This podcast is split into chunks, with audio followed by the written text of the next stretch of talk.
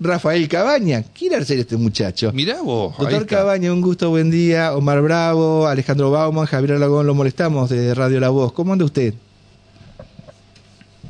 Omar, Alejandro, Javier, agradecerles el contacto y bueno, acá estamos en la querida ciudad de Nogoyá, post elecciones, trabajando en nuestro lugar que es la municipalidad, obviamente hasta, hasta el 10 de diciembre. Claro, que le, que medio complicado era ganarle a usted si a las 3, 4 de la mañana ya estaba en el despacho. Claro, mientras los otros dormían usted estaba haciendo política y gestión, por eso. Se le hizo complicado a la, a la oposición. Y este resultado, ganó bastante bien en el departamento.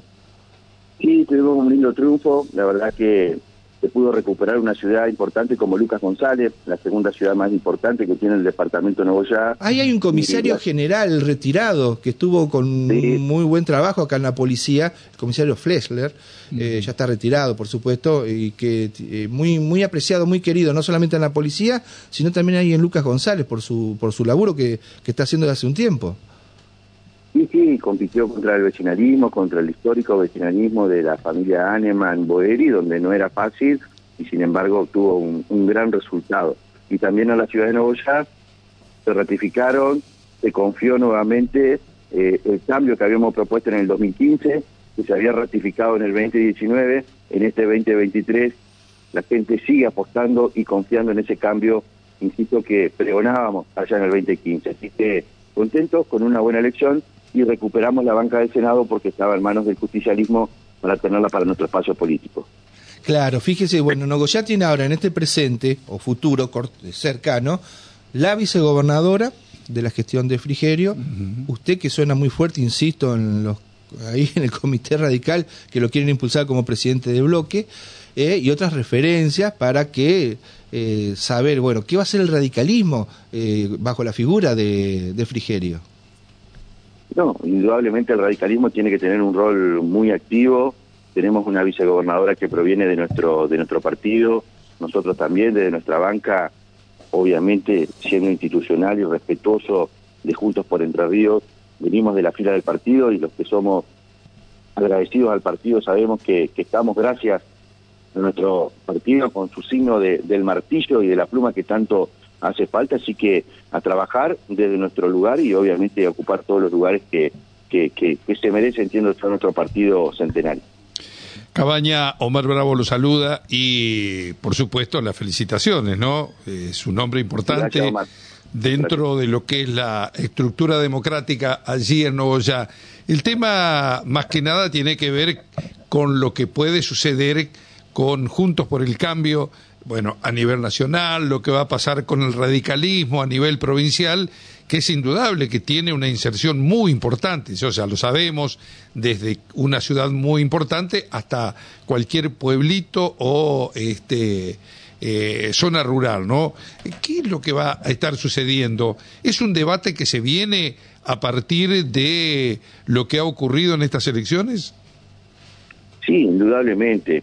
Primero hay que hacer un diagnóstico, ver los errores que se han cometido, creo entender que ha sido mala la elección de Patricia Bullrich, fue mala la elección de las Pasos, con, con cierta rispidez entre los candidatos Larreta y Bullrich. Me parece que ahí el rol del radicalismo nuevamente no estuvo en, en, en la prioridad que, que nosotros queremos que esté, digamos. Me parece que hay que hacer un mea culpa de esa situación y no mirarla tanto por la televisión, sino participar activamente. Sí. Me parece que eh, nuevamente hay que, recuperar y ir a las bases. Creo que hay una camada de nuevos dirigentes que hay que, potenciar.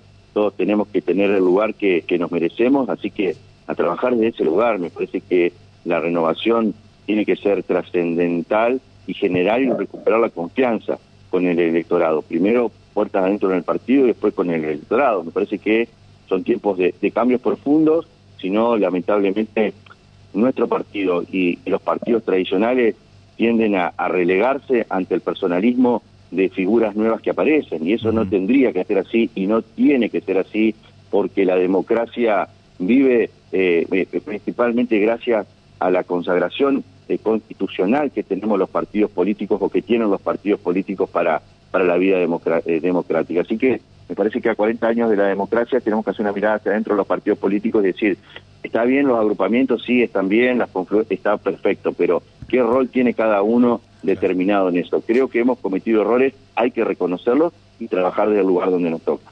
Eh, Rogelio Frigerio en campaña sobre todo en el último tramo incorporó a Darío Schneider este, justamente y anticipó que va a eh, integrar su, su, gabinete, un hombre que no se, no se puede este, cuestionar su radicalismo y su pertenencia al partido, ¿no? Ahora, también tiene que haber porciones de poder para la Unión Cívica Radical, me parece, porque eh, por ahí los funcionarios, como habitualmente se dice, están a tiro de decreto, se, se pueden designar hoy y reemplazar mañana, ¿no?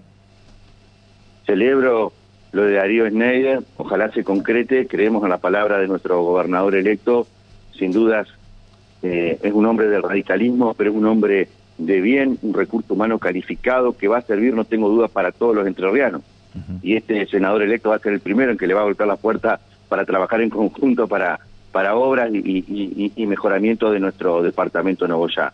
Sin lugar a dudas vamos a tener mucha representatividad también en la Cámara de Diputados provincial y en la Cámara de Senadores. Y si tenemos también participación dentro del gabinete como tendría que ser, bueno, bienvenido sea ese reagrupamiento. El tema son las famosas internas y las grietas que, que mal nos hacen, pero bueno, yo creo entender que tienen que venir vientos nuevos dentro de nuestro partido, fortalecerse y que sirvan, que sirvan obviamente a esta herramienta institucional de Puntos por Entre Ríos. sos un dirigente de definiciones claras, eh, de hecho en algún momento te criticaron por esto de este romper tal vez eh, cierto, cierta línea que iba por un candidato que sea netamente radical y sumarte a, a, Rogelio Frigerio, lo explicaste, quedó muy claro eso, pero digo, también el radicalismo hoy debe sentar una posición o, entendés vos que eh, debe este, claramente marcar algunas líneas, trazar algunas eh, definiciones respecto de lo que es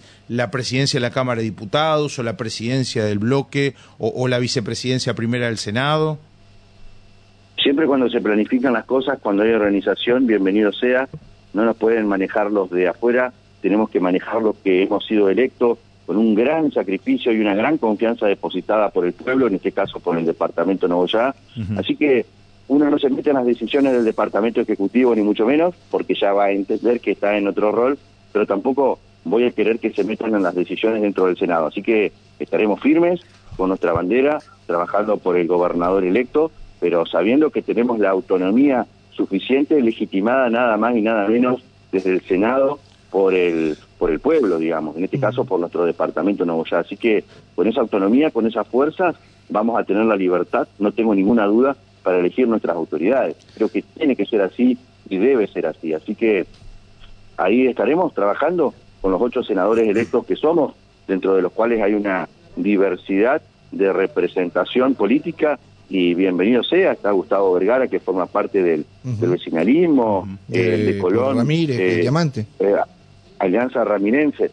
Así que hay, hay una, una diversidad que tendríamos, que tenemos claramente que, trabajar, pero sobre todo me parece que el trabajo en equipo, la planificación, poder distribuirnos de la mejor manera tiene que ser el objetivo.